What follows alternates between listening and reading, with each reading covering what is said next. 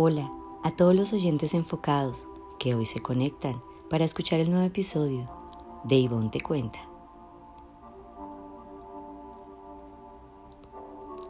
Charla a cargo de la profesora Carisa Beliz de la Universidad de Oxford en el Instituto de Ética e Inteligencia Artificial y autora del libro Privacidad es Poder.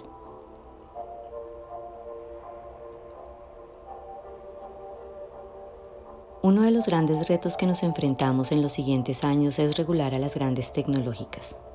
Nuestros padres, nuestros abuelos, aquellos que han venido antes de nosotros fueron capaces de regular a las industrias de su tiempo, desde los ferrocarriles hasta los textiles, los automóviles, los aviones, la comida, las farmacéuticas y ahora es nuestro turno de regular a la gran industria de nuestro tiempo. El reto es lograr tener el mismo número de derechos y de la misma calidad que teníamos antes de que llegara el Internet. Y para esto va a ser fundamental poder defender mejor nuestro derecho a la privacidad.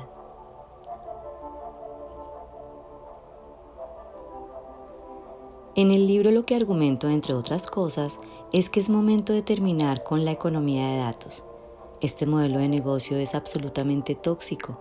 Las ventajas que nos ofrece son muy pocas, las podemos conseguir de otra manera y las desventajas son gigantescas. Está erosionando la igualdad. A ti y a mí no se nos trata como iguales, dependiendo de qué ordenador tengas, dónde vivas, qué compres, qué buscas. Nos pueden tratar muy diferente. Podemos esperar más o menos tiempo para que se nos atienda. Podemos pagar diferente precio por el mismo servicio. Podemos ver diferentes oportunidades. Por ejemplo, si eres hombre, vas a ver anuncios para trabajos mejor pagados que las mujeres. Y esa erosión de la igualdad está también asociada a una erosión de la democracia.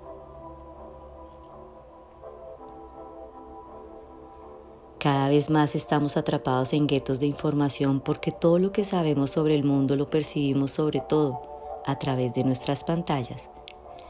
Y nuestras pantallas no nos muestran una representación fiable de la realidad, sino que nos muestran una representación de lo que las empresas creen que somos, de nuestro perfil psicológico, y eso nos está polarizando y está haciendo que sea muy difícil un debate cordial y racional entre ciudadanos. Entonces, la privacidad es fundamental porque mientras nuestros datos personales sigan vendiéndose y comprándose, muchas veces se venden al mejor postor y muchas veces esa institución o persona no es alguien que tenga el bien común en mente. Van a seguir habiendo abusos de todo tipo, desde discriminación hasta intentar cambiar el resultado de las elecciones.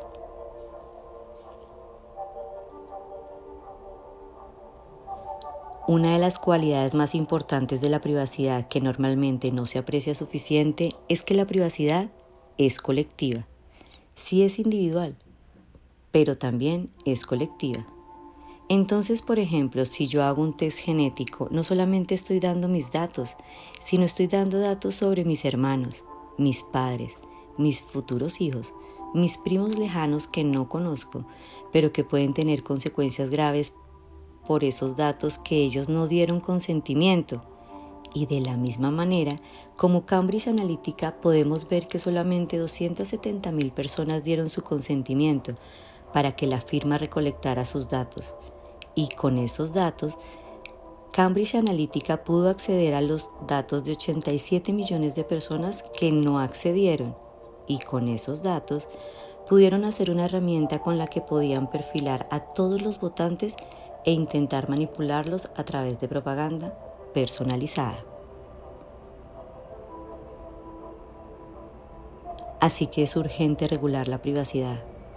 La regulación europea ha dado un paso muy importante en la dirección correcta, pero definitivamente no es suficiente, porque vemos todos los días que hay nuevos escándalos, entonces, entre los muchos cambios que haya que hacer, hay que prohibir la venta y compra de datos personales, incluso en los mercados más capitalistas.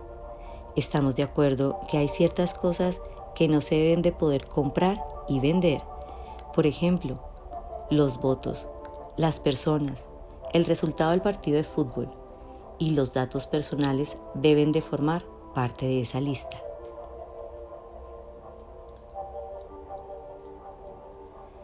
También hay que prohibir los anuncios personalizados y los contenidos personalizados, porque hay muchos abusos, como por ejemplo la propaganda personalizada, individual, y de nuevo, es algo que todas las ventajas que nos dan las podemos conseguir de otra manera, y las desventajas son demasiado altas, no solamente para el individuo, sino también para la sociedad.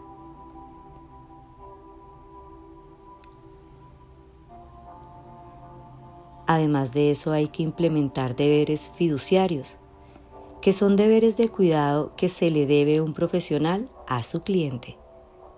Entonces, por ejemplo, hay un deber fiduciario de los médicos a sus pacientes, de los abogados a sus clientes, de los asesores financieros.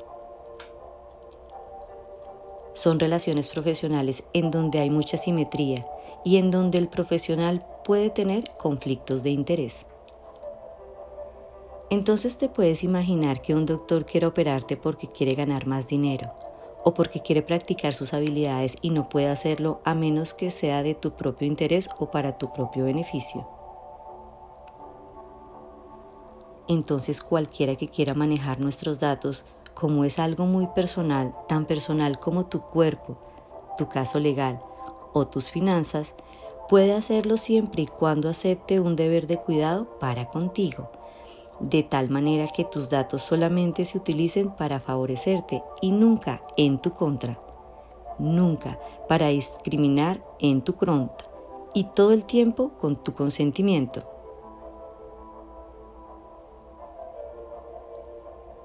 Además, hay que prohibir cierto tipo de inferencias y cierto tipo de manejo de los datos, sobre todo en casos en donde el sujeto de datos no puede darnos su consentimiento, porque son datos que son en realidad colectivos o que se pueden inferir de datos que no son los que la persona ha dado.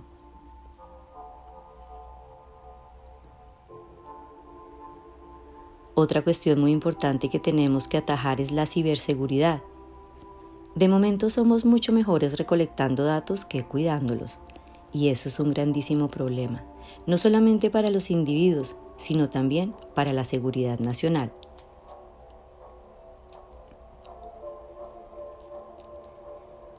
Entonces, por ejemplo, hace un año el New York Times sacó un artículo en el que se mostraba que dos reporteros no sabían mucho de tecnología. A través de conseguir los datos personales de un data broker, fueron capaces de identificar dónde estaba el presidente de los Estados Unidos. Esto a través de uno de los teléfonos de un agente de seguridad del presidente. Si el presidente de los Estados Unidos no está seguro, el resto del país tampoco lo está. Y si el presidente y los Estados Unidos no están seguros, pues ¿qué podemos decir del resto de los países y del resto de las personas? Entonces tenemos que implementar niveles mínimos y básicos de ciberseguridad y a través de esta medida y otras que propongo en el libro, podemos volver a un estado en el que se nos trate por nuestros méritos y no por nuestros datos.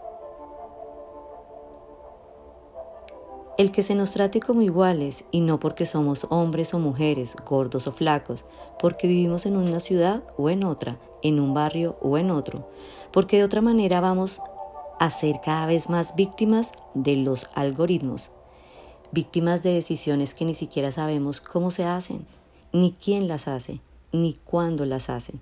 Y poco a poco vamos a ir perdiendo el control de nuestra sociedad y de nuestra democracia.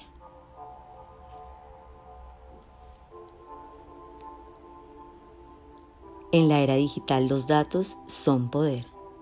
Y si le damos demasiados datos a las empresas, les estamos dando demasiado poder y no nos debe sorprender que luego sean pues las que estén poniendo las reglas del juego. Si les damos demasiados datos a los gobiernos, estamos cayendo en el riesgo de algún tipo de autoritarismo. Para que la democracia sea fuerte, el poder tiene que estar en la ciudadanía Y en la era digital eso significa que la ciudadanía tiene que tener el poder sobre sus datos personales. Como dice el refrán, cuando el río suena, piedras lleva.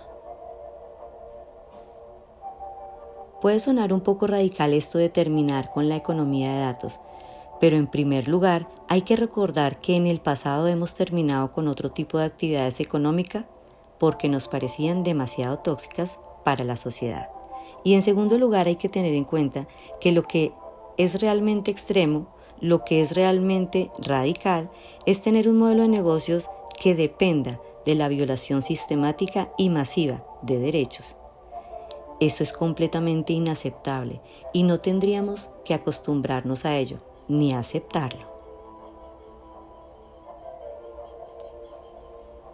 Para mayor información ingresa al canal de YouTube Casa América. Charla Privacidad es Poder a cargo de la profesora de filosofía Carisa Beliz dentro del ciclo de complejidades latinoamericanas en pandemia. Si te gustó y quieres aumentar la dosis de Ivonne Te Cuenta, sígueme y comparte este audio a quien le pueda interesar. Los espero en el próximo episodio de Ivonne Te Cuenta.